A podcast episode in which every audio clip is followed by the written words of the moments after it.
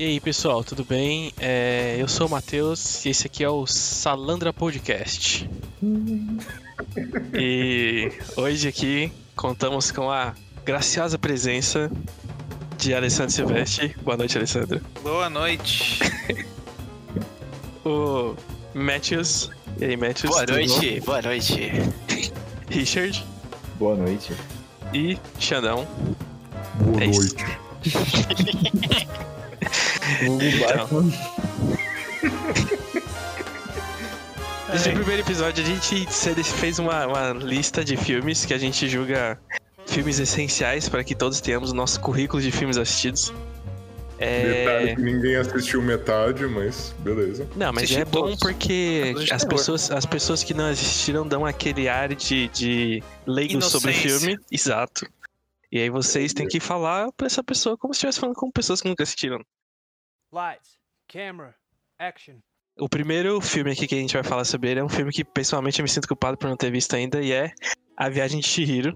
Você não assistiu, velho, pelo amor de Deus. Realmente, Sai daqui realmente. Agora, Matheus, fica difícil manter uma amizade, né? Calma aí, vamos manter o nível de, de, Eu posso sair do podcast. de decoro. vamos manter o nível de decoro, porque Cada detalhe dele é muito foda. Muito Não, foda. é, sério, não tem nem o que falar. É, desde a trilha sonora até o desenho com a fotografia, tudo, o ritmo dele é perfeito. O filme é perfeito, não tem, sério. Você tem que assistir, Matheus e Richard, pelo visto que não assistiu é um também, né? filme que você começa achando muito estranho. E você fala, caralho, que porra é essa? Ah, mas eu acho que a É um estranheza filme, faz eu acho que você dele, começa entendeu? a assistir, você acha que é, flo- é, meio que folclore japonês. É, na verdade, não é, é, não acha, né? É o folclore, né? Não, só que tem várias coisas juntas. Não é que seja uma história do folclore. Porque ele tem, ele tem vários elementos específicos. Tá bom. O resumo da história é o seguinte: é uma menina, ela tá se mudando da casa dela com os pais, tá se mudando para outra cidade. Só que no meio do caminho, os pais param um carro, enfim, eles encontram esse mundo diferente. E, e nesse mundo, os pais se transformam em porcos e ela tem que viver uma aventura dentro desse mundo, tá? Daí, dentro dessa aventura, tem vários elementos que ela acaba encontrando no meio do caminho. Então, cada elemento parece que é um folclore, é, faz parte do folclore específico japonês. É, desde deuses, dragões, daí você encontra bruxas, você encontra é, vários tipos de coisa. E nesse período, na teoria, os pais viraram porcos. Então, é, a menina tá sozinha nessa aventura. E você vê ela iniciando essa aventura como uma garota que tá reclamando de tudo, completamente mimada. E ela tem que lavar chão, ela tem que fazer um monte de coisa por comida, por dinheiro. Sim, ela acaba crescendo nesse sentido. Tanto que no final do filme ela age de outra forma com os pais, né? Ela começa de uma maneira até mimada, né? E eu acho que no final do filme ela mostra que, na realidade, ela acabou amadurecendo. É um filme de 2003, dirigido pelo Hayao Miyazaki, do estúdio Ghibli, e tem a trilha sonora sensacional do Joe Hisaishi, né, Shanks? Sim, esse E- daí é Deixa o filme mais fantástico ainda. Eu acho que, assim, tem que estar na lista de todo mundo, porque é uma animação fenomenal. E é engraçado que cada pessoa que assiste esse filme que eu conversei, cada pessoa pega um elemento dele e fica meio que pessoal. Então todo mundo tira alguma parte dele e consegue visualizar a própria vida dela nele, né? Seja tem um lá fantasma de sem face, tem os dragões, tem as bruxas, tem as próprias coisas que ela passa. Então, na realidade, é uma aventura que ela passa para ela parar de ser menina e se tornar mulher. Ela só se torna uma pessoa adulta quando ela se torna, ela Isso, volta a viver com isso os era o que eu ia dela. perguntar, tipo, Então- cê acha que, tipo, esse negócio de, de sair de um ponto em que ela é mimada e tal, e evoluir como pessoa, isso representa, sei lá, tipo, uma fase de uma vida, essa transição de criança para adulto ou algo do tipo? Sim, ela tá. Com certeza. Eu acho que a- é, ela se tornando mais independente, é, que ela, ela confiando mais lá- nela mesma, né? Que é como se fosse. É que dá pra tirar muitas teorias em cima desse filme. Pode tirar a teoria que é a visão dela de passando as dificuldades da vida. Que um exemplo, imagina, ela mudou de cidade, ela começou a trabalhar num serviço.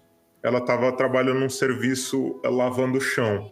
E na imaginação dela, ela estava passando por toda essa história. Pode ser isso? Pode, com certeza. Só que eles colocam elementos de folclore japonês junto. Então pode ser uma coisa mundana que aconteceu na cabeça dela extraordinária e ela se torna mulher, ou pode simplesmente ser uma história extraordinária que mostra ela evoluindo como pessoa, né? É muito estranho os personagens do filme e ela leva essa a essência desse personagem pra vida dela depois. Tipo, ela evolui muito nesse aspecto. Sim, sem O dúvida. personagem meio caricaturado, né? Tem o personagem do sapo que é ganancioso, tem personagem da mulher que quer ajudar ela, só que ela tem que conseguir dinheiro pra família. E tem um personagem, um dos que eu mais gosto é o Fantasma Sem Face, que ele é, a- é como se fosse a população geral. Porque todo mundo que está na normalidade da população, eles imitam o que o ambiente deles está fazendo. Então, se o ambiente é ganancioso, se o ambiente quer fazer alguma coisa, eles repetem. E é exatamente isso que o fantasma faz. O ambiente está ganancioso, ele começa a dar dinheiro para a população que está ali. Daí, quando ele encontra a menina, a menina nada mais que ela quer é encontrar os pais e ela é completamente simples.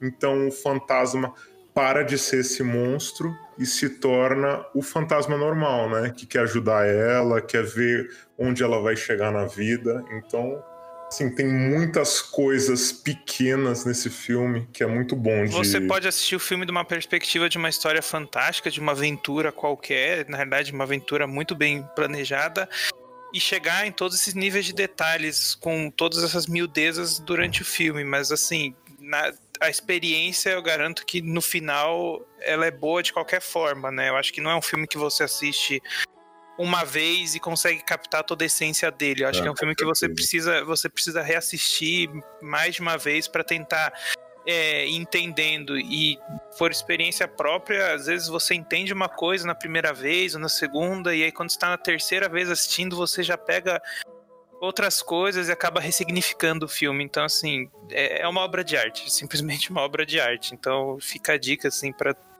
todo mundo assistir que fantástico. puder. Como a trilha sonora consegue, Consegue, é. complementar a, a visual.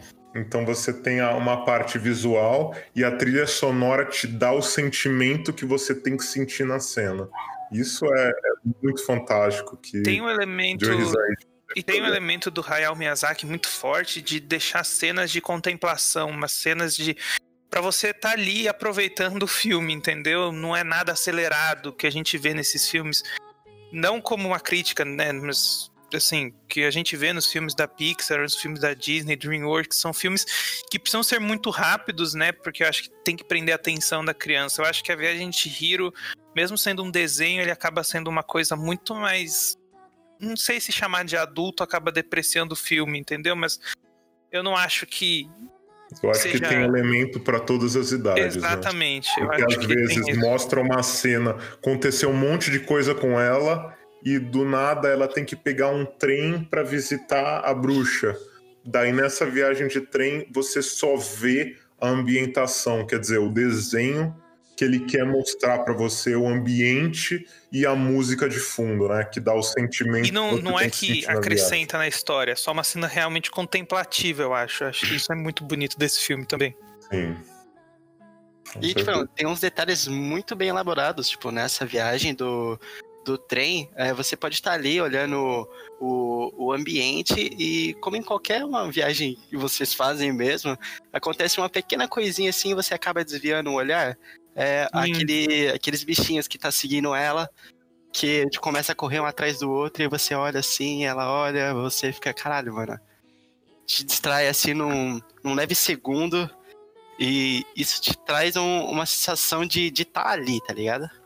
Acho que isso é uma Sim, marca. Você viaja naquele É, momento. então, né? isso eu acho que é uma marca do estúdio Ghibli, como com os filmes, principalmente do, do Miyazaki, entendeu? Esse, esses momentos de te imergir no filme, não pela história, mas pelo ambiente que ele cria em volta. E, e é isso que eu acho que acaba deixando o filme de um simples filme de desenho para o que a Viagem de Hiro, ou o Castelo Animado, ou qualquer um desses outros filmes É dele ele não cria um filme, ele cria um universo. Exatamente. Daí é como se ele criasse uma cena dentro do universo, né? Sim, Só pra mostrar como o universo funciona. sem dúvida. Isso é muito É. da hora, porque, tipo, você consegue im- imergir quem tá assistindo realmente no, no, no negócio, né? É, e é muito diferente do, é, do normal, né? Porque É, a linha, né? A você linha pode narrativa. ficar, às vezes, no começo um pouco entediado, só que se você pegar mesmo a história, cara, você viaja dentro dessa história. Junto porque ela ela, pode né? primeiro significar É. qualquer coisa. E a história por si só, se você acreditar 100% nela, já é, eu já acho fantástica de assistir, né? Por si só. Sugestão, eu sugiro que quem for assistir, assista assim, legendado no áudio original, porque tem pequenas diferenças que acabam mudando muito a história no- nas dublagens, entendeu? Eles acabam É, tirando alguns com o elementos áudio original, originais. porque japonês grita, tá? É, é, tem isso também. e é- acaba sendo um pouco rápido, mas acho que depois de um tempo a gente vai acostumando. Sim, sim. Aí, já começamos bem já, então, aqui, né? Nos comentários. Grande clássico. É... É... Quer, quer Do próximo, manda mais alguma ou próximo. vai pro próximo? Não sei, Esse- se alguém quiser acrescentar mais alguma coisa, eu realmente esgotei o que eu tenho a falar.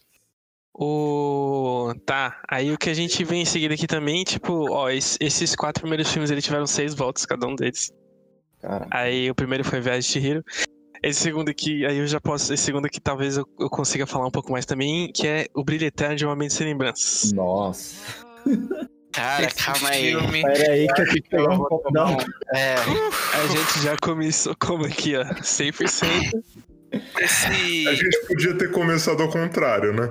né, esse Nossa, filme. mano, meu Deus. Alguém-. Alguém quer resumir? Eu só quero fazer uma pergunta. Aí gostaria de apagar alguma lembrança da sua mente? É. Pesado, mano. Cara, não. Não, assim, eu- Eu, não. vou tentar fazer. poderia falar, sim, antes, poderia falar. antes eu vou tentar fazer um resumo breve da história aqui, só pra, tipo, fazer um contexto. É, o, o filme, na verdade, ele conta a história de um cara que ele conhece uma mulher, né? Eu não lembro o nome deles, exato. Como que é o nome dela? É. Clementine e Joe. Valentine. É isso, exato. Clementine. Clementine. Aí eles se conhecem no trem e tal, tudo mais. E aí eles, eles têm uma relação, eles começam a sair e tal. É, Só que aí chega um ponto que, tipo, acho que meio que o negócio desgasta, né? E, e aí eles se separam. E aí, tipo, essa separação acaba sendo um pouco. machuca assim um pouco, e aí é, ele opta por tipo, apagar todas as memórias que tem alguma ligação com Não, ela. ela, E aí- opta, ela apaga. Isso, no verdade. filme assim, ela apaga a memória E aí ele descobre. e o amigo dela sabe que ela apagou a memória. Daí o cara vai lá e encontra ela, ela não, não faz a menor ideia quem é ele. E o amigo acaba contando. Isso, que ela apagou. E ele E quer aí apagar vai a memória. apaga e aí, tipo, a- o filme se passa nessa, nesse processo de, de deletar dele deletar as memórias que a ligação com ela. Sim, ele É. vai tendo, ele vai tendo essas lembranças que estão sendo deletadas durante o sonho, né? Então, Isso. Sim. Só que aí, tipo, no meio do negócio ele, ele desiste, né? Ele, tipo, ele quer manter aquilo porque, sei lá, é uma parte da, da, da sua vida que você tá apagando ali. Porque, querendo ou não, suas, suas. A- as suas experiências são o que definem o que você é, né? Então, meio que se você apaga uma parte da sua memória, você tá apagando parte do que te fez ser o que você é hoje. exatamente Mas- é esse o ponto mais sensível do filme e é o que é o soco no estômago quando você percebe que tipo tanto as experiências boas quanto as experiências ruins, elas fazem parte do que a gente é e, e- e o mais E não é porque tudo. você tá bravo com alguém, É, você não teve uma experiência boa com ela. é, então, e o mais maluco de tudo pra mim, que eu, eu fiquei pensando muito depois de assistir esse filme, porque depois de assistir esse filme não tem como não pensar nisso, é o quanto o outro, não assim de um relacionamento amoroso, às vezes até de uma amizade, de, de qualquer relacionamento que a gente tem na nossa vida, o quanto o outro é, marca. É, deixa sua marca na nossa existência, entendeu? E Cara, isso é só- muito bonito, isso é Só fazer um comentário difícil. assim, eu acho, eu acho que uma vez eu vi uma frase assim, tipo, descrevendo o quanto uma pessoa representava pra você, que eu acho que é uma sensação que pelo menos eu tenho, não sei se vocês têm também, que às vezes você tem alguma interação com alguém que parece que sua vida fica marcada entre antes e pós essa pessoa, né? Você parece que se divide em duas pessoas. Sim, em sem momentos. dúvida, sem dúvida. Certeza. E, e esse filme, ele traz exatamente isso do, do Joe tentando esquecer a, a, É Clementine. a Clementine. E. Só que assim, eu acho que a, a história principal, que é do Joe e a Clementine, é só uma desculpa pra tocar nesse tema. Não, sim, com certeza, Porque com certeza. Se você vê a história em si, os dois são umas pessoas meio é, ansiosas, né? Tem que é, resolver a situação por si só, porque na primeira passa um período de brigas dele, a Clementine simplesmente fala, ah, não quero mais saber, não sei o que, daí eu vou esquecer de É vez. isso. E, e na teoria, se não passasse por essa situação, talvez eles voltassem, eles resolvessem a situação. Então, é meio que uma desculpa de duas pessoas meio, não sei se compulsiva, ansiosa para resolver o problema compulsiva. de uma vez, e ele te dá essa ideia que é a É, possibilidade de acho apagar que sua é- memória, né? Esse, Então, esse que é, o- é- todo o tra- trabalho principal, né? Na verdade, é tratar com a pessoa que tá assistindo aquilo, tipo, porque às vezes a gente tem esse, esse tipo de, de De vontade impetuosa de falar, puta, mano, Queria queria esquecer tudo, né? é, Tudo que eu vivi. toda essa merda aqui. ficar igual que eu tava antes e só continuar. Só que a gente, Exato. eu acho que é isso que o filme quer mostrar. Não dá pra virar, ficar igual. Não dá pra voltar a ser o que a gente era antes. Do- E você depois- não precisa ser o que você era Não, antes. porque A tanto dificuldade faz parte da vida isso. e você nunca é a mesma pessoa antes e depois Eu acho que- de qualquer coisa que E a parte dolorosa também tem a sua importância, entendeu? Ela, ela acaba deixando com que você cresça nesse sentido. Então, E no final é. É. importante ressaltar que isso também não se aplica só a, a relações amorosas. e, não, não, tipo, de maneira alguma. Qualquer tipo. experiência interpessoal ou do, do trabalho, ou sei lá, qualquer experiência que você tenha na sua vida, ela te, te marca, te molda e te Seja transforma. ela, seja ela curta ou não, né? Sim. Assim, E uma E- coisa que, que eu acho, mano, um- uma coisa bem forte também nesse filme é que, assim, ele começa todo o processo de. de, de... É que, na verdade, o, o processo ele, ele marca um dia específico, né? E aí, tipo, os caras que são responsáveis por fazer esse, esse delete da memória dele vão lá enquanto ele tá dormindo. E aí, tipo, pra no dia seguinte ele já acordar como zerado, né? Como se nada tivesse acontecido. Só que, tipo, no meio do processo, ele começa a perceber, tipo, o valor dessas experiências e dessas coisas. E aí ele meio que desiste disso acontecer, só que dá aquela sensação de que ele tá preso dentro é uma daquilo. angústia. Ele tá Isso é preso dentro da decisão Isso. dele de desistir, né? E aí ele vai passando, ele vai passando sobre as memórias e, tipo, tem, tem cenas que você vê que as coisas vão apagando conforme ele vai vivendo as lembranças e, tipo, vai meio que tudo desabando e dá uma angústia, porque parece que, tipo, você tá deletando realmente o que você é e você tá sofrendo por isso. Você tá consciente de que você tá fazendo isso, né? Durante o ele tá consciente que ele tá fazendo isso durante o sonho e é, e é realmente uma angústia muito grande, né? E aí tem uma é, uma cena em específico que ele leva, a- ele tenta levar a Clementine para as memórias mais distantes da vida dele, que eu acho que é, não sei se As piores memórias dele. não, né? não, não necessariamente É, é as da piores, mas as mais antigas. Exato. A- aquela memória da mãe dele na Dele casa criança, dele, né? entendeu? Quando criança, ele se escondendo embaixo da mesa. Então, tipo, é, é um roteiro genial esse filme. E, e o Jim Carrey e a Kate Winslet, que protagonizam o filme, tem uma química sensacional. Você, E aí, um outro ponto pelos dois, né? Um outro ponto que eu quero ressaltar também, o Jim Carrey ele é muito reconhecido por todos os papéis de comédia dele e tal, meio que os dramas assim ficam apagados na história dos filmes aí, mas este filme, e tem um outro também que não tá aqui na lista, mas só pra comentar assim, Show de, show de Truman.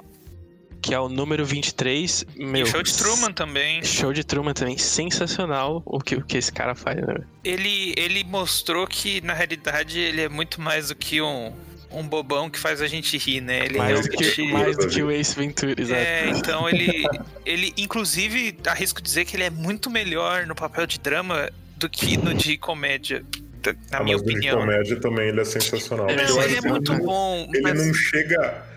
A minha impressão que eu tenho é que os papéis de comédia é muito. É muito igual deles. Todo, pa- todo personagem de comédia é parecido. O tipo de comédia que ele faz, o tipo de atuação, só que os de drama, ele realmente consegue entrar no Diga aí, personagem. Mads. É que ele é bom no que faz. Então, Ele é bom. Então, mas aí, aí. Aí eu fico, eu fico um questionamento, até tipo, pelo momento que ele vive hoje, talvez, sei lá. É, aí eu pergunto aqui a opinião de vocês, né? Tipo, às vezes me parece que ele, ele seguiu por esse caminho de fazer esses filmes de, de comédia que é meio que tudo igual. Exato. Porque parece que todo mundo quis colocar pra ele que aquilo que ele era bom. Sei lá. sei, eu acho que isso foi. É mais uma questão de oportunidade mesmo, eu acho. Porque tanto que depois que. Eu acho que o show de Truman é de antes disso, né? Se eu não me engano. Não, É, ele, do ele fazia, ele fazia stand-up, né? Então. Eu acho Ele que ele se- foi mais pra essa área de comédia por causa do stand-up. É, ele se colo- eu acho que ele se, ele se colocou no mercado como um ator de comédia e depois foi visto que ele tinha um, um- um potencial dramático muito forte, né? E aí eu acho que o show. Eu perguntei se o show de Truman tinha sido antes, realmente foi de 98.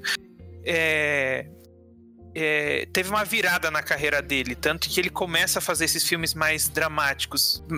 E isso, não, na realidade, dramático até um certo ponto, né? Porque tanto, mesmo o Brilho Eterno tratando de um tema tão difícil e de um jeito tão é, melancólico, eu acho que a gente pode falar dessas lembranças, ele tem momentos de comédia. Você tem momentos onde você ri no filme, entendeu? Tem, tem. absurdos que você vê. Então, É porque ele quer que você vivencie a vida dele. São momentos necessários, né? Pra dar uma, aquela descontraída, porque é, é, exige muito de você mentalmente e emocionalmente, assim. é, eu acho que daria pra classificar ele, se a gente fosse rotular ele, como uma comédia dramática. Facilmente, assim. Ou uma Mas- dramédia, não sei Mais como que média, chamar. é, porque É, o acho que o drama principal é drama. puxa É, muito, tem uma muito. frase de uma música até do Dançando na Chuva que ele fala: você pode ser o ator, o melhor ator interpretando Shakespeare. Só que você tem problema de colocar comida em casa. Basta você fazer alguém dar risada que você consegue sua fama. Então, tem, tem vários lados, né? Não que ele seja ruim em comédia, mas você pega vários tipos de atores, eles têm que se sujeitar, porque no fim do dia é um trabalho, né? Você pega Robert De Niro, fez Taxi Driver, fez um monte de filme muito reconhecido. Daí no fim da carreira dele ele tem que fazer aquele filme da máfia, de não sei o quê, aquela comédia. O estagiário. Estagiário. Estagiário. pagar boleto, né? Não que as pessoas sejam ruins nesse tipo de Não, apresentação. sim, sim. Mas normalmente validação é, na área de atuação sempre vem de drama. Só que drama é muito difícil de você eu acho- entrar. Porque se você não é conhecido, ninguém Faz te sentido, aceita faz sentido. nesse meio. Comédia é muito fácil de você entrar. É só alguém olhar pra Faz sua cara e dar Exatamente. risada. E, e aque- e esse papel dele de. Ele tem. O Jim Carrey, ele tem essa cara de. Como falar? Como se ele. Bobão. Nas comédias. Não, na comédia dele, a comédia dele é um overacting, né? Ele faz aquelas caras É um de boca. E aqui não, aqui ele é, ele é fechado. Aqui, se- nesse filme, no Brilho Eterno, ele. ele É até meio bizarro, né? De ser. Você Você vê que- ele ele- fazer essas caras de comédia. Só que ele não faz, porque ele faz um cara tímido, não quer falar sobre o que sente. melancólico, né? E, Ele e ele é totalmente o contrário, exato.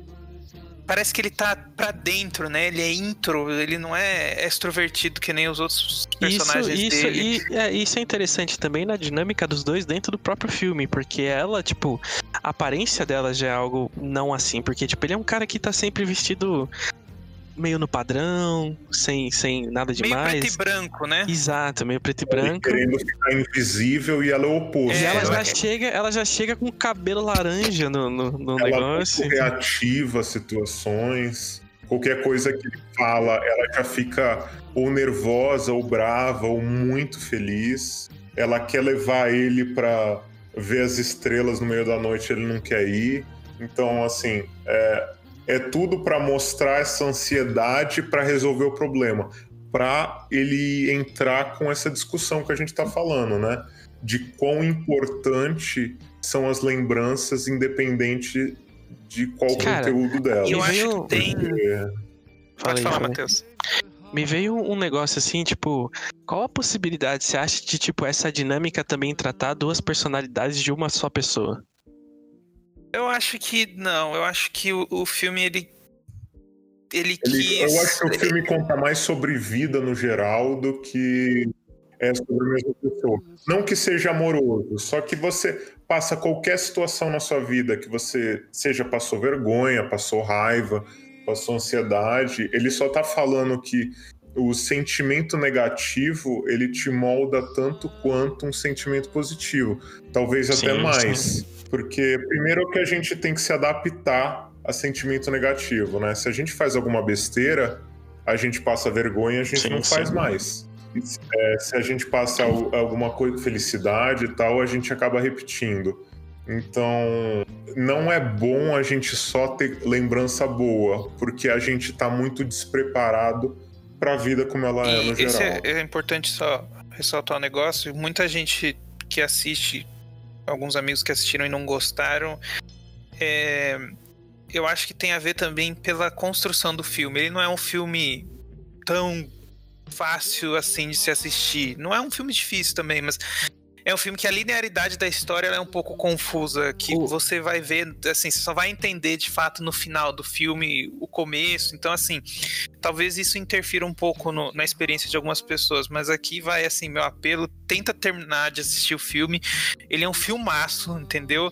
É, traz uma lição de vida, eu acho que e isso é uma, é uma importância do cinema, é ensinar a gente a viver melhor. Isso, na verdade, não só do cinema, como todas as outras artes, né?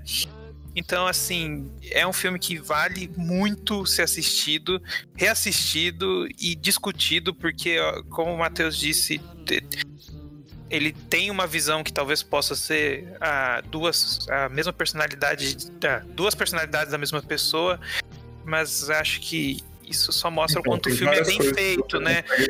filme. Exatamente, isso mostra quanto o filme é bem feito, o como o roteiro desse filme é muito forte.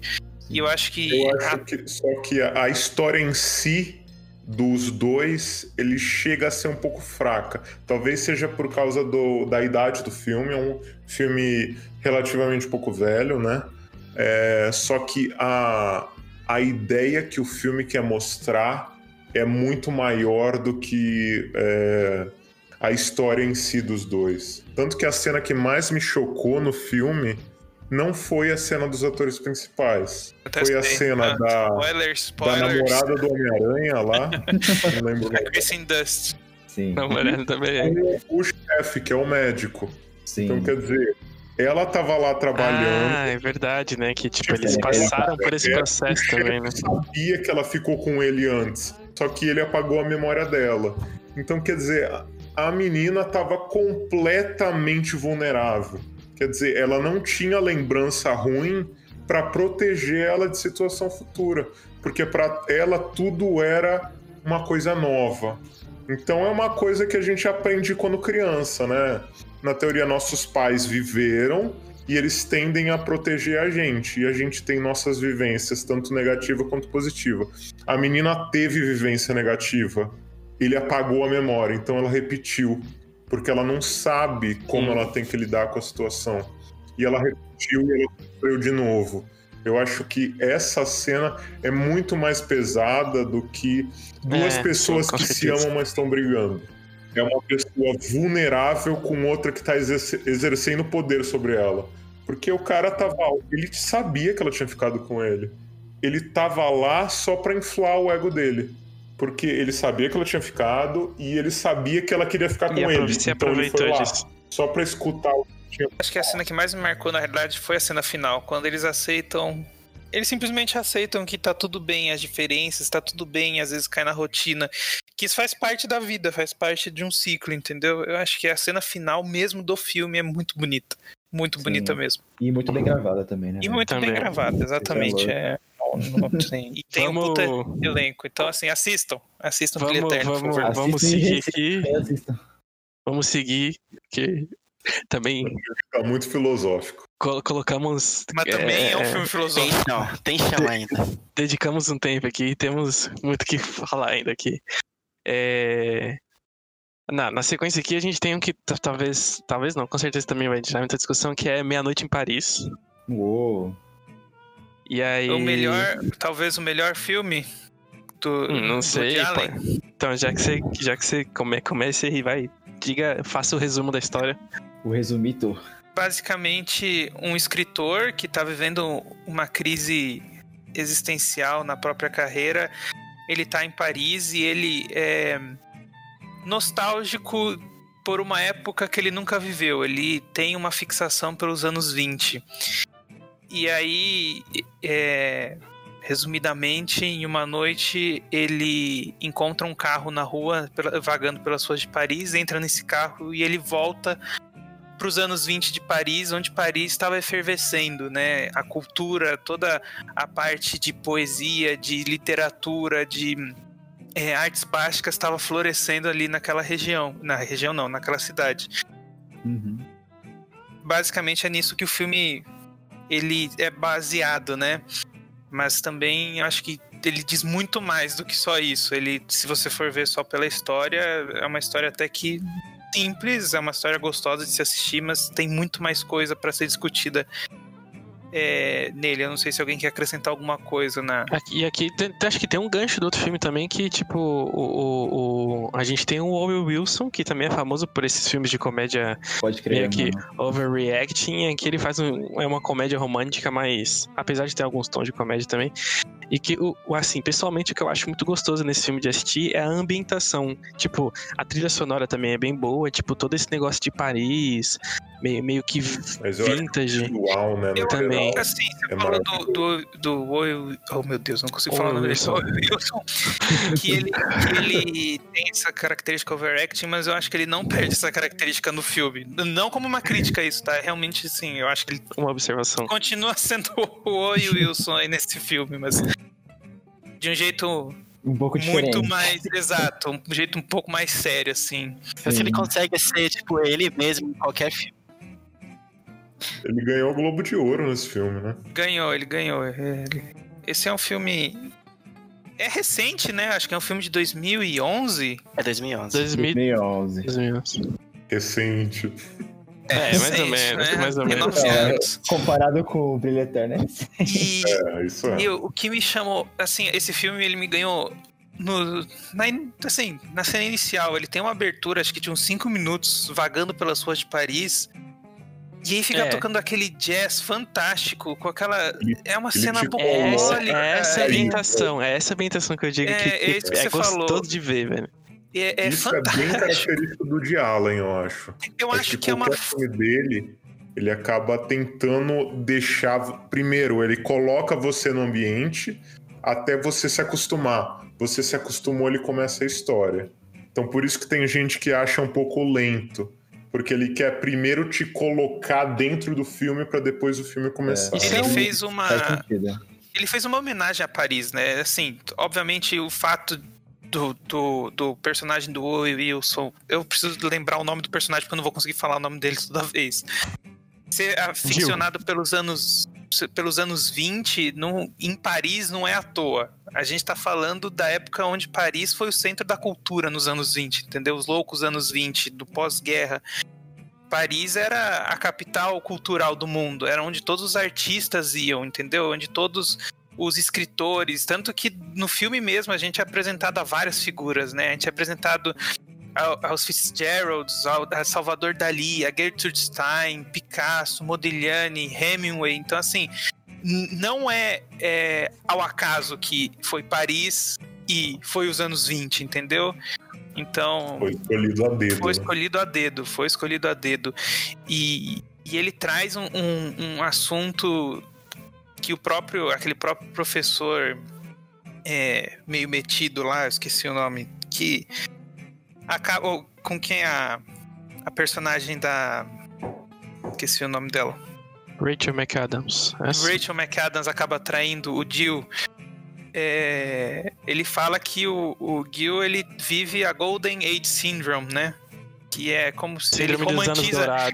Isso, ele romantiza muito o passado e esquecendo de ver que o passado também tem, tem esses problemas. Eu acho que esse é o, é o, é o principal assunto do filme, entendeu? É mostrar que a nostalgia é, ela é muito boa, mas a gente tem que tentar lembrar que na realidade no passado também a gente teve muitos problemas que a gente acaba Tem- ignorando, acaba cegando. Né? frase que o Ted fala no How I Met Your Mother que não traduz exatamente essa ideia de, de que a gente vê problemas, não enxerga, na verdade, problemas do passado, né? Mas que fala dessa nostalgia excessiva, que é que ele fala, tipo, por mais que você se apegue a alguma coisa do passado, tipo, não tem o que você fazer.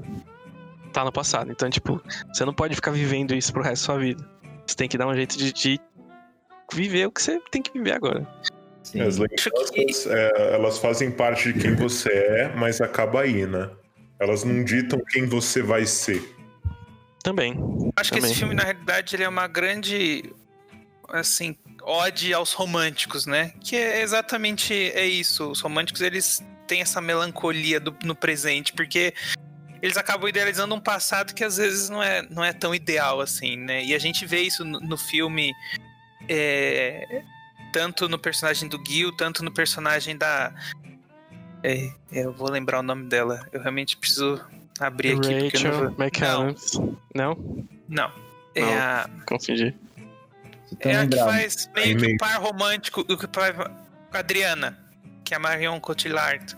Ah, Isso. beleza. É isso. Isso, então assim, ela também tem, tem essa- esse romantismo, essa melancolia de viver no- nos anos 20. Na verdade, ela não queria viver nos anos 20, ela queria viver na Belle Époque de Paris.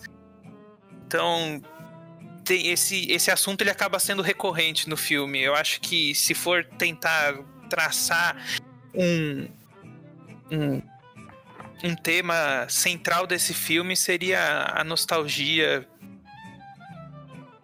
E eu acho que é um filme bem gostoso de se assistir. Ele não Sim. traz nenhuma grande revelação, assim, não. Sim. Mas é mais você entrar no. Entrar na época, né? Exato, é o que o Matheus você falou, é ambientação. submergido. É Você ambientação. começa o filme e você fica submerso no filme. É um né? É filme filme- pra assistir com a família no final de semana, assim. Exato, é um filme gostoso, tem, tem um clima muito Esse é bom. um filme pra você assistir na sala VIP do cinema. Exatamente, deitado. Eu me lembro, eu me lembro que eu assisti esse filme no cinema. E eu tava aqui, acho que na minha pré-adolescência. Eu falei, mano, eu saí do cinema. Que filme bosta, velho. Aí, há uns meses atrás, eu tava tipo. Eu, eu tava pensando nesse filme. Eu falei, cara. Parece ser um filme interessante mesmo. Eu vou reassistir essa merda. Cara, Tá, é E muito, aí, muito bom, velho. e aí, Mano, se você isso, não assistiu, assista. É um assista. filme que vale a pena. Isso é um belo exemplo. Mas a, a Gertrude, a Kathy Bates, tá muito bom. Ela Tá bom. sempre é. Você tem que assistir não esperando Ah, Cat Bates. Sim, sim. um bagulho certeza. extraordinário, porque você tem que ir pensando num contexto específico. Sim. Por exemplo, cara, imagina você encontrar os seus maiores ídolos. É, aí que tá, tem isso também, né? Então, mano, foi justamente o que aconteceu comigo. Quando eu assisti esse filme, eu pensei, eu já pensava, eu, por que que eu não nasci na época, tipo, pra eu curtir os rock dos anos 80? Porque eu gosto, gosto- tipo, eu gosto de ouvir. Mas aí, tipo, eu vi esse filme e pensei, tipo, é como se eu quisesse voltar pro passado, mas eu não tô nessa época, eu, não, eu nasci agora, entendeu? É, Eu acho que eu curto o que tem antigamente, mas eu tenho que saber que eu tô aqui em outra Vendo época. agora, né? É, entendeu? E o legal Não é porque você gosta de um trecho De um do trecho. passado que você gosta do passado Sim, como e um esse todo. filme traz isso. Ainda bem, tipo, o par romântico dele quer voltar, né? Tipo, eu acho isso muito louco. Porque, tipo, o que ele pensa agora, voltando pros anos 20, tem gente que pensa igual ele, né? Nos anos 20, que queria voltar para outras épocas. E acho Richard, se você da hora. pudesse voltar, então você voltaria pros anos 80. Não, isso quando. Antes Ah. de assistir o filme eu era assim, agora eu não penso mais assim. Não, entendeu? mas aí- é uma mas aí falando da é uma pergunta interessante. Assim, se você tivesse que voltar no passado, Eu vou- se você eu- pudesse escolher uma década, Eu assim, respondo, eu respondo. Eu queria, eu queria ter nascido nos 60 pra ter 20 anos nos 80. É, essa, essa parada aí. É, caramba, não. É. Eu, Eu queria- acho que queria estar- 65 seria melhor. 65. 65. Porque ia passar, tipo, ali... 75, entendi. Ah, não, 65. A adolescência ali, nos 80, na flor da adolescência. Ah, não, Ia verdade, curtir, verdade. mano. É na idade da maldade, né? Mas A dá uma- maldade, Pensa, pensa o que você ia ser hoje, né? É verdade, Ele tá mano? morando debaixo de uma ponte. Será que eu Ao sou invés- metaleiro? Ao invés disso, estamos aqui fazendo podcast com o coronavírus. E, e você, e você, Xandão? Olha, eu não sei, cara. É porque tem, tem coisas do passado que eu gostaria muito de ter assistido. Só que eu não sei se eu gostaria de ter vivido no passado, sabe? É, não, É. sim, sim, mas pensando assim, se você pudesse por um dia visitar uma década, que nem ele faz, por uma noite, entendeu? Sim. Que ah, por década uma você noite voltaria? eu Com queria estar certeza, vivo 80. em 1900 assistindo Hackmaninov ao vivo. Hackmaninov. Eu, Bom. eu também ia falar no começo, no final do século XIX também, É. na década de, de no- 1890. Só que só por isso, assisti e voltei. É tipo pegar Não, um sim, Uber, sim, tá? sim, sim. Eu pego o Uber e já volto pra casa. Você vai, você vai pro teatro, assiste Já- e volta. É, Já não, É, jogou no filme, né? Você vai pegar um táxi. e Pelo é amor de Deus, não tinha de pirona na época de Uma 1800. apresentação, O que eu voltei. ia fazer? Acabou o rolê, já era, tô em casa. Pede o Pronto. Uber na época, né? Com luz, né? Você chega em casa e acende a luz. Aquele famoso Uber que faz a viagem no centro. É, e eu acho que é, como? e eu acho que é esse o ponto central do filme, entendeu? É isso que no final o Gil aprende. Sim. Mas é. É, Tem momentos muito bons no passado. Só que são momentos, não é o passado como Exato. um todo, né? A gente tem que aceitar o nosso Ah, no presente. momento, a gente só tem. Como é que fala? Como se fosse páginas rasgadas do passado. A gente não sabe o contexto completo do, do que aconteceu. É, mas isso, isso vale pra vida. Aí eu vou é, trazer exatamente, dá pra eu vou você trazer- extrapolar isso pra própria vida, entendeu? uma outra situação também do How I Met Your Mother, porque eu acho que eu, eu tiro lições de vida daquela série. Ô, louco. Que é. Tem uma Isso cena. diz muito sobre você, Tá, tá? isso diz muito sobre mim. Tem uma Ah, cena que eles. Tem uma cena, tem uma cena que eles estão vendo. Tem uma cena que eles estão vendo várias. Um álbum de foto, várias fotos. E aí, tipo, eles fazem um comentário, tipo, ah, a gente olha essas fotos bonitas aqui.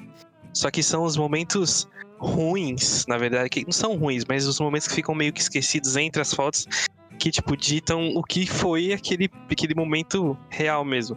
Acho que isso vale pra isso também, porque, tipo, quando a gente faz um- um- uma romantização do passado, assim, do momento, a gente vê só aquelas coisas fantásticas que a gente queria ver nos anos 80, tipo, sei lá, a- a- os shows, as, as- a- o, o jeito que as pessoas viviam, mas a gente não via também as coisas ruins que estavam entre essas coisas, Não, né? exatamente. E não é só isso, viu, Matheus? É também o quanto a gente dá importância para as coisas ruins no momento que elas estão acontecendo e depois quando a gente para para pensar sobre elas, a gente vê que na realidade, assim, elas acabaram que assim não foram tão ruins às vezes, entendeu? Às vezes aquela vergonha que você passou Não é exclusivo nosso, né? é, então, exatamente. Eu acho que isso é, isso, isso é uma das coisas que, se a gente quiser extrapolar desse filme, a gente consegue extrapolar, né? Que a nostalgia ela é muito boa, mas a gente acaba esquecendo que no passado a gente também viveu coisas muito ruins. Não é só no presente que a gente tá vendo coisas ruins. Então, isso mostra como a é muito gente. mais fácil a gente viver na lembrança do que Exatamente. buscar coisas novas, né? Exatamente. Muito bonita essa frase, diga-se de passagem. Fica aí, fica aí como É reflexão, né? reflexão baixandão. Então, assistam Meia-Noite em Paris também, filme É de Woody isso. Allen, 2011. Trilha a sonora. Deliciosa de se ver, Deliciosa. de se escutar e com uma ambientação, que nem o Matheus falou, fantástica. Próximo aí, filme, Matheus. Nesse, nesse próximo da lista aqui, eu vou ficar apenas de ouvinte, fazendo perguntas, porque não sei do que se trata, não sei qual é, que é o Your Name. Aí, Oh, shit. Ah, esse daqui é filosófico demais. É, esse é, com certeza. É, a única coisa que eu sei desse filme que dá pra falar meio genérico é sobre essa essa ideia meio distante uma da outra, né? Porque o dia a dia do menino é ir pra faculdade, ele sabe lidar na cidade, ele tem celular, ele fica usando o celular sem parar. Daí a menina, a menina é filha do chefe, ela tem que fazer um ela tem que fazer o raio do saque lá, mastigar. Então, quer dizer, é uma coisa muito cultural com uma coisa muito Os dois globalizada. aprendem, né? Tipo, como se fosse a Então- cultura uma do outro.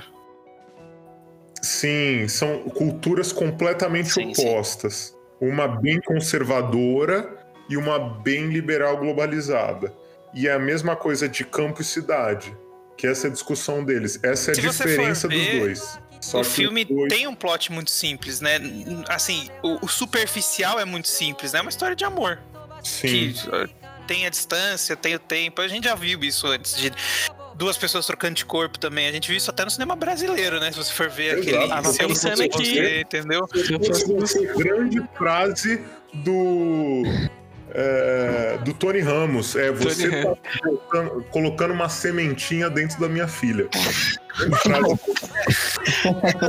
ele falou, não, porque eu pode fazer jardinagem. Daí eu falei, é, tô sabendo que você gosta de plantar uma sementinha.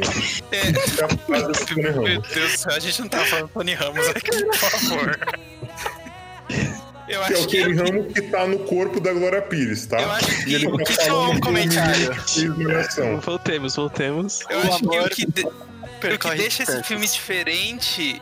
O que deixa esse filme diferente desses outros filmes de troca de corpo é exatamente o plot twist que acontece nesse filme, entendeu? É- E, e esse conceito que até a avó dela traz do significado de Musubi, os né? Que é a nós, união, né? é a união, a união com o universo, essa questão do tempo estar entrelaçado, de não ser algo linear, né?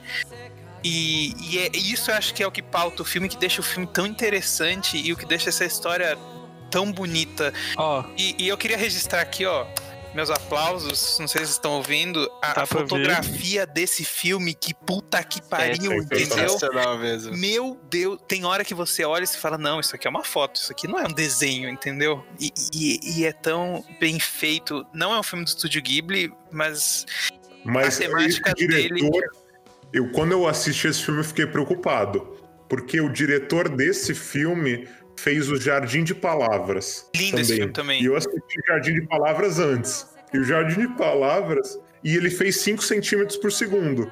E daí, tipo, eu assisti esse filme falando, fodeu, porque o cara não vai conseguir nada no final. Porque todos os outros é história triste. Daí esse, eles acabam encontrando, né? Daí. Fiquei bem feliz. Não, que, que deu, deu pra ouvir legal. É, eu queria fazer só uma observação aqui nesse comentário do Alessandro que falou de que, tipo, esse filme tem esse- essa pegada de, de, eh, ligação com o universo, de como o tempo eh, liga as coisas. Um outro filme também que também trata essa ideia, que também shame on us aqui de não ter colocado esse filme aqui, é Interestelar. Eu Por acho sinal. que tem vários filmes que tratam essa questão do da Se eu fosse você, no tempo. É, não, não, se eu fosse você, não é isso. Cara, Você dois. Relaxa, que lista, lista de filme a gente pode fazer 3 mil, porque é o que a gente tem de filme pra falar. Tá. É, mais algum comentário? A gente pode. Assistam, como todos Seguir os outros filmes acima. Não, eu tenho uma pergunta, Matheus. Tem mais, tem mais, mais voltados ou tipo acabou? Não, agora? essa, Eu, esse, esse filme encerra os, os mais votados. eu só queria falar que dois deles são animações. Dois são animações. Não subestimem as animações, É, tem então, várias dessa lista, entendeu? a gente vai eventualmente falar do Cemitério dos Vagalumes. Vai. Então, é outra que não é pra criança. Não, esse definitivamente Não é pra não criança. é. Calma aí, Não vamos é- chegar lá. Vamos chegar Não lá. é. Isso Não. aqui só pra dizer que é, tem várias animações que são para crianças. É, um exemplo, até se a gente for pensar em Shrek, eles colocam elementos para adulto também. Porque adulto, na teoria, vai assistir junto com a criança. Então tem fatores para os dois públicos. E tem animação que é só pra adulto. E né? Your Name, Que a gente vai desculpa, falar Your. Name não é nem pra criança. Assim, Your Name é pra adolescente pra Assim, cima, entendeu? De Chihiro, eu acho que não é pra criança, porque é muito difícil entender. É que Mas- você entra no mundo fantástico, você vê uma bruxa, você vê um dragão, criança gosta até. Sim, sim. Só que não entende nada o que tá acontecendo. Eu lembro de assistir quando era criança. Eu só lembro que tinha um dragão e eu gostava da música. Exato. Era a única coisa que eu E lembrava. outra coisa aqui importante de lembrar: dentre os quatro mais votados, dois eram animações e dois não eram americanos. Então, assim, não Isso. subestime o cinema internacional também fora dos Ah, Não Estados só Unidos, porque internacional como asiático, né? Porque é importante. cinema asiático, cinema italiano, cinema francês, o cinema do mundo todo tem histórias muito interessantes para se ignora contar, um né? pouquinho europeu. O europeu tem um ou outro, como a gente falou. É isso, tem Mas muitos Tem filmes. erotismo. Tá, Mas, seguindo enfim. aqui, seguindo aqui a nossa lista, esse aqui é um filme que eu assisti faz muito tempo. Então talvez vocês aí possam falar mais também, que é A Sociedade dos Poetas Mortos. Queria que o Puta Paulo pariu. tivesse O aqui. House. Eu também queria que o Paulo estivesse aqui pra jogar na cara dele que o filme é bom. É um É filme bom. apenas para cavaleiros. É bom, Tá? Cavaleiros. é bom, é, Da é bom demais, Redonda. né? É assim, Cavalheiros, desculpa. Esse aqui é fantástico. Esse filme, não só o filme, mas a música da gaita de folha. Se eu escuto hoje, eu arrepio. Oi. Eu choro, eu choro. Dessa aí? gaita de folha. É foda. Quem vai de a resumo, entrada, não só a entrada na escola, como é o final, né? Puta, é foda esse antes filme. de tudo, quem vai de resumo. grandão. O que, que eu falo? Beleza. Então, essa é uma história de uma escola que é uma. como se fosse um internato, que é um internato para homens, tá? E eles é a melhor escola do país que forma alunos para as melhores faculdades dos Estados Unidos. Mas entra um professor nessa escola que mostra que não é só como você se forma ou o que você vai ser na vida. É como você aproveita a vida que importa. Carpe diem, né? Então, é, um- uma coisa, uma frase que resume esse filme é Carpe Diem, Carpe Diem. que é o que ele quer passar para os alunos. E- É que não adianta você ser a pessoa mais importante do mundo se você não aproveitou a sua vida, porque a vida é sua e você e tem que ser tá feliz a nela. importância do E filme. é isso É aí que tá a importância do filme, que a gente, a gente fica tão, às vezes, preocupado no, no meu Deus, o que, que eu vou ser daqui a 10 anos, o que, que eu vou ser daqui a 5 anos, o que que. Assim. A gente fica sempre pensando no futuro e esquece que a vida ela tá acontecendo independente do- da gente pensar nela ou não. Então a importância do viver a vida a cada segundo é, é o que o filme o que traz de mensagem. Exato, de, de fazer algo que te dá Ele- prazer é a mensagem mais importante do filme, entendeu? Ele trata, trata de um ponto de referência que é basicamente o contrário, mas que no final a mensagem é a mesma do, do Meia Noite em Paris, né? Porque Sim, em, sim. um a gente tá na nostalgia, então é, tipo, a gente tá vivendo o passado e não se importa com o presente. E nesse a gente tá preocupado com o futuro e, e- e também não vive o presente, né? Eu Tem acho que criança e adolescente, né? Tem uma frase que eu adoro desse filme que o Robin Williams ele pede pra todo mundo meio que juntar nele, dele fala que medicina, direito, engenharia são profissões nobres, mas o que move a humanidade é poesia, o amor e a música. né? Então, quer dizer, você- é tudo bem você viver para ajudar as arrepia. outras pessoas, ou querer fazer engenharia, ou querer fazer direito, só que você vive por outras coisas. Saudades do também. Robbie Williams, hein? Você vive pelo, por aquilo que te faz bem, aquilo que te faz sentir Que bem. saudades desse ator, né? Que, É, que, que que, que cara. Né?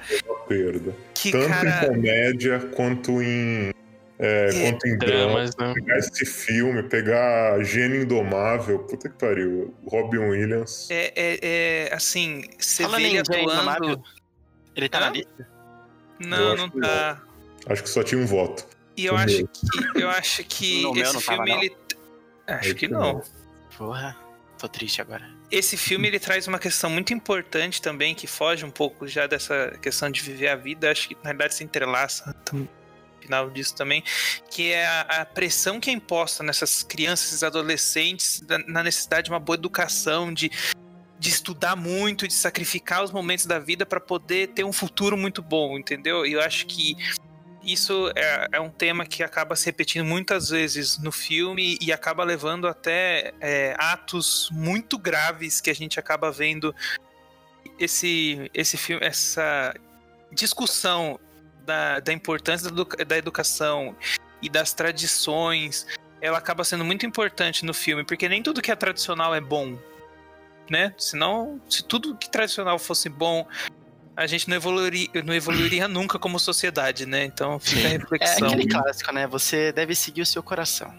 Exato, exatamente. E, e, e, e não né? importa se você vai ganhar a maior quantidade de dinheiro do mundo. O que importa é você fazer alguma coisa que te faz feliz é, o que te e faz vai bem. agregar a sociedade no geral. E que professor ele é, né? O Sim. Robbie Williams, assim. Porque desde a primeira aula dele. Que professor. É muito foda. A primeira aula que é no começo do filme, né? Que ele basicamente a aula inteira é para falar para eles aproveitarem o dia.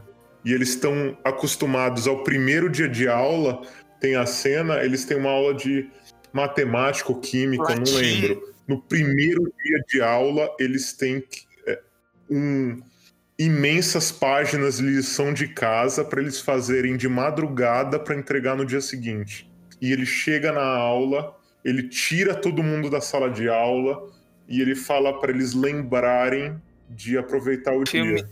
Porque tem importa você aprender as coisas, importa você é, ser inteligente, saber bastante coisa, só que importa você aproveitar a sua é, vida e, também. Em nenhum momento ele, ele deixa de ensinar, né?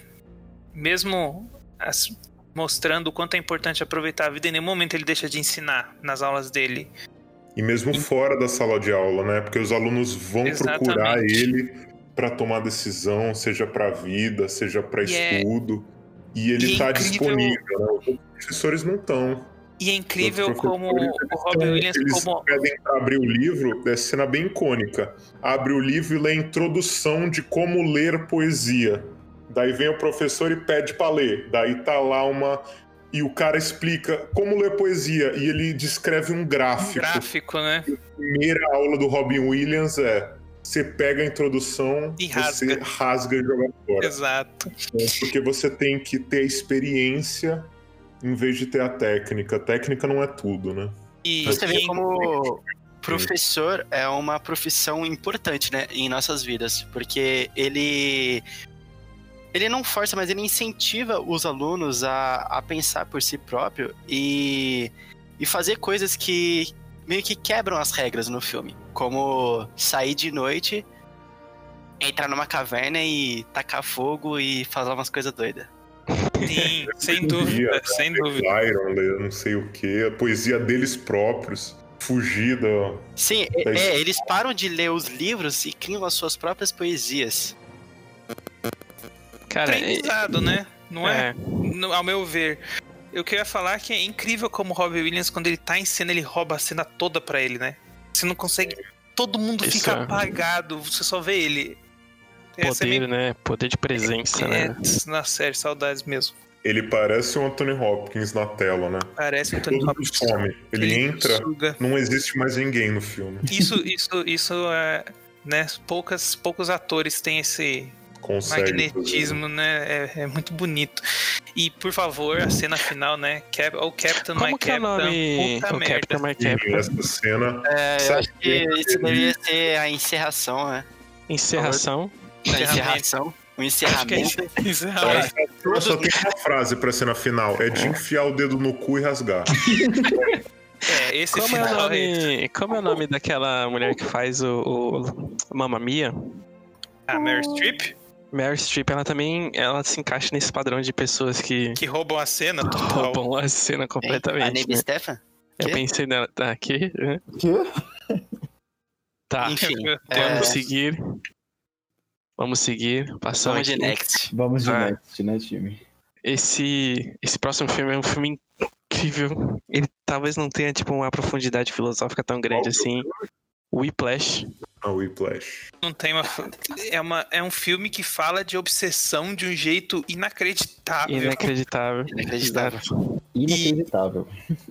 O plot do Vai, filme. Já que já começou, faça o resumo. Eu, eu acho que assim, o plot do filme basicamente é um jovem que tem uma paixão pela música, principalmente pelo jazz, e ele tem a, como objetivo estudar com o melhor grupo musical, é, não sei como que chama, não chega a ser um internato, é um conservatório.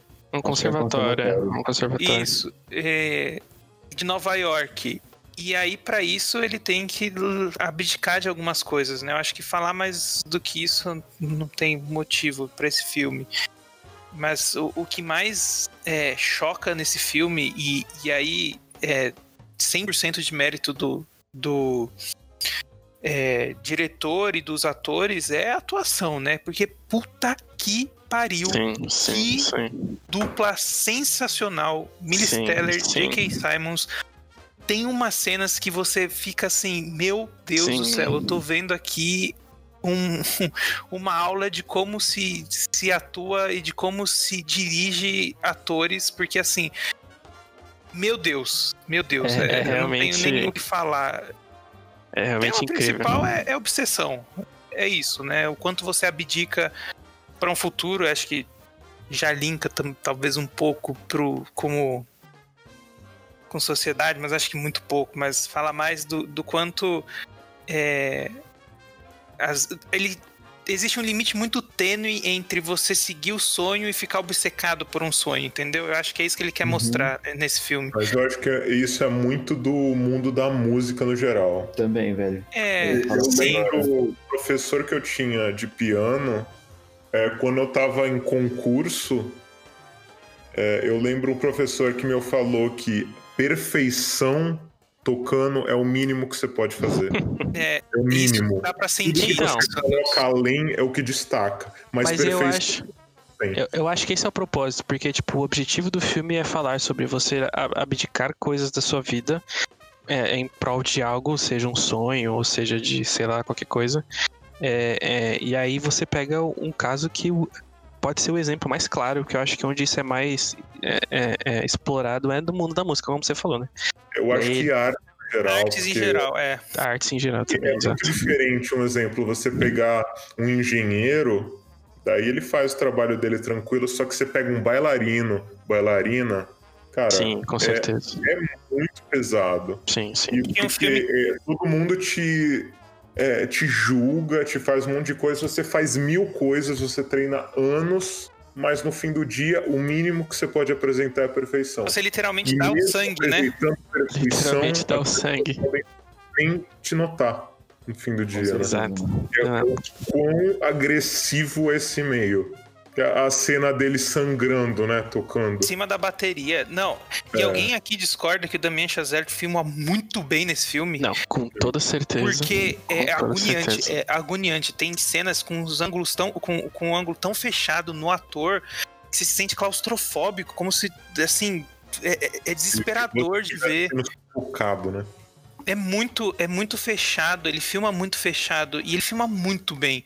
E os dois juntos em tela é, é sensacional. Então, eu acho que mais do que tudo esse filme é uma aula de atuação dos dois.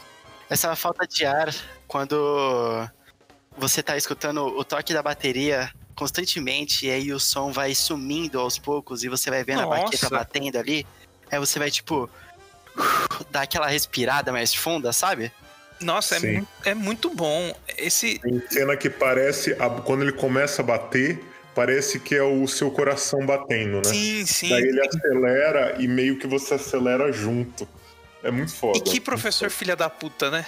Então, então aí, O oposto do Robbie Williams, né? agora, agora, agora eu vou fazer, agora eu vou fazer uma pergunta aqui pra vocês, porque tipo, é, é, ele brinca bastante com essa, essa, esse, essa sinergia entre ser filha da puta e ser um professor, porque tipo, ele é o, o maestro daquela, daquele, or, daquela orquestra, né? Na verdade, uma orquestra daquele grupo que é o mais bem sucedido da, de Nova York ali. que Mas pra mim que não ele- justifica. Na boa. Então, Não mas mas é assim. Aí É. a pergunta que. Ah, não, a, a pergunta que eu queria fazer é: tipo, no final ele tem aquela brincadeira de, ah, é isso que eu preciso fazer e tal. É, na, na opinião de vocês, assim, você acha que ele é realmente filho da puta, o cara? Não, Ou ele, ele é. adota esta tática pra conseguir atingir o, o, que, o que ele quer, entendeu? Não, ele é filha da puta mesmo, porque em certo Cara, momento do filme ele faz uma coisa filha da puta, entendeu? Pra mim ele é filha da puta. Ele é filha da puta. Eu acho que não é por um motivo, porque eu conhecendo algumas pessoas do meio, a gente a gente é treinado desse jeito. Porque ah, esse cara que você fala que é filha da puta, ele teve um professor ainda mais filha da puta em cima. São Eu lembro, ódio, eu tive- Xandão. Isso, isso é que nem na tive uma medicina. apresentação para ser aluno de uma mulher, não vou falar nem o nome dela, para ser aluno dela. Eu comecei a tocar, ela falou: "Eu detesto essa música". Comecei a tocar, daí ela falou: "Toca outra". Toquei outra, daí ela me parou na terceira nota, falou: "Você não merece tocar essa música". Daí eu toquei outra, ela falou: "É, você não tem mão para isso". E ela parou, passou 45 minutos falando quão ruim eu era e qual a dificuldade de ia ser para ela achar um Isso é professor. propagação do ódio, Xandão. Isso tipo, é propagação do ódio. Daí eu fui pro professor que ela é, orientou, que era aquele da Sala São Paulo que eu falei. Tive aula com ele, fantástico, fui em vários concursos. Quando eu parei de ter aula, meu professor falou que todo mês ela mandava mensagem para ele para perguntar como é que eu tava. Então, assim, Então eu você acha acho que no fundo ela se importava? eu acho que a cultura de artes é muito agressiva. Ainda mais Porque na música, velho. Eu nesse meio muito agressivo. Mas no fundo eles eles se preocupam, só que eles estão inseridos nesse meio. E Xandão, não concordo com fazer esse tipo de coisa, nem um pouco.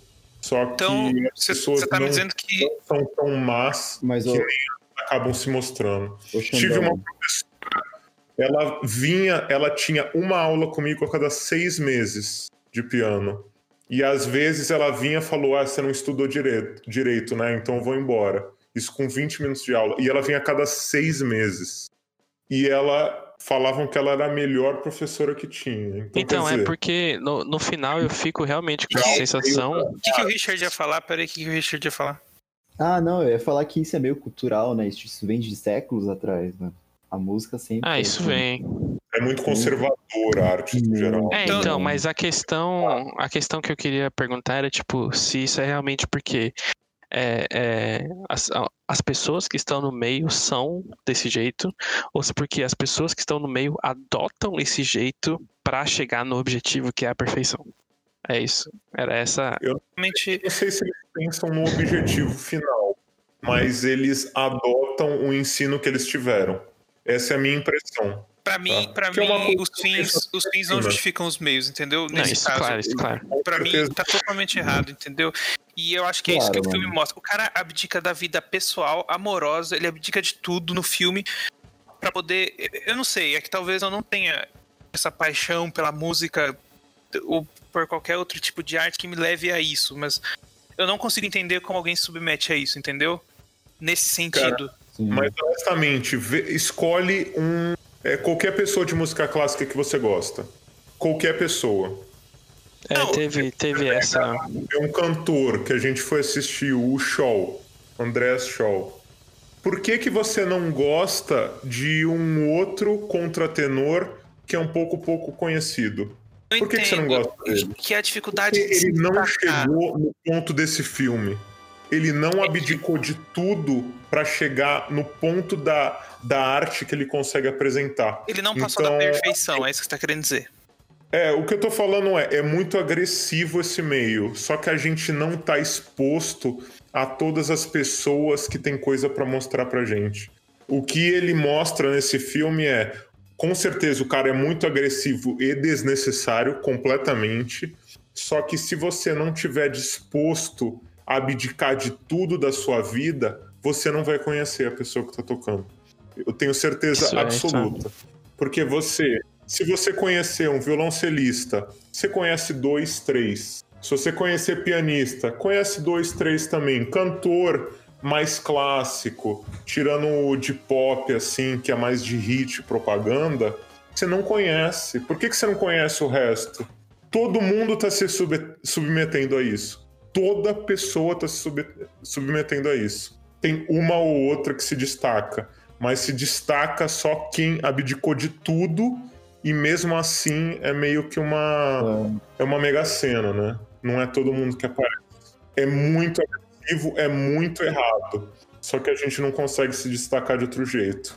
Então, tem que mudar. E aí Só no final tem essa ninguém ideia do filme que tipo, fazer te faz pensar De- até que, em que ponto isso vale a pena, né? É, Até então, que ponto abdicar sua vida Sim, com vale pra com isso. certeza. Que inclusive, a paixão da sua vida eu acho que assim, se disso, você é né? uma pessoa que gosta de música, tá inserida nesse, tipo, esse filme é um filme incrível pra você ver.